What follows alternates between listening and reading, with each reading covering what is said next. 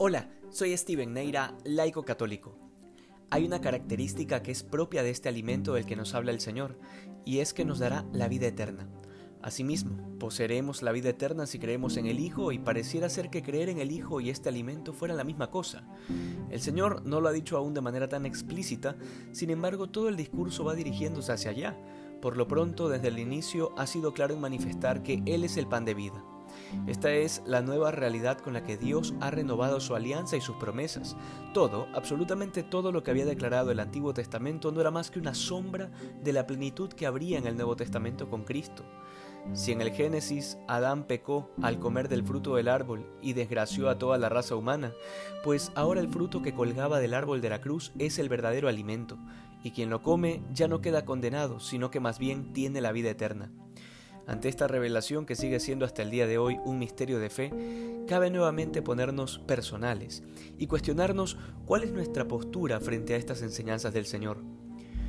Por sentido común, si todos los cristianos en verdad creyésemos esto que nos revela hoy el Evangelio de San Juan, sencillamente no podríamos vivir el día a día si no es siendo alimentados por este pan. Sin embargo, hay todavía tantas personas que no creen. Peor aún, hay quienes, fruto de su ignorancia, hacen burlas respecto a la presencia real de Cristo en la Eucaristía. Sin embargo, no hay peor cosa que la indiferencia de los mismos bautizados. ¿Cuántos católicos hay que tienen meses y años sin comulgar? Han caído en el engaño de este mundo creyendo que no importa la religión ni la vida sacramental, que lo importante es ser buena persona. Pero entonces, ¿dónde queda lo que leemos hoy en el Evangelio? Nos queda claro que la voluntad del Padre, que es quien ha enviado a Jesucristo, es que todos nos salvemos, que nadie se pierda. Esta es la voluntad, es decir, lo que Dios quiere desde lo más íntimo.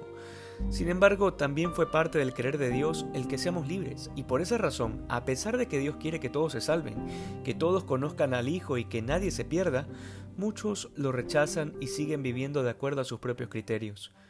Muchos de ellos, habiendo sido católicos practicantes, han permitido que se les enfríe el corazón y como ovejas sin pastor pasaron de creer en Dios a caer en las garras de la autoayuda o de las corrientes motivacionales para ser más rico y exitoso.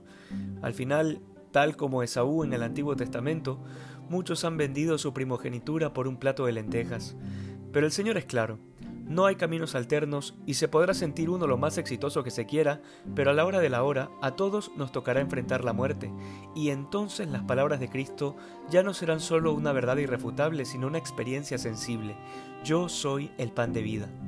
Porque, y esto recordémoslo siempre, nunca se tendrá mayor lucidez de la vida que cuando estemos cerca de la muerte. Y en ese momento, cuánta gracia inmerecida, cuánta felicidad profunda y paz verdadera transmitirán aquellas palabras del Señor, yo lo resucitaré en el último día. Que hoy seamos más santos que ayer. Dios te bendiga.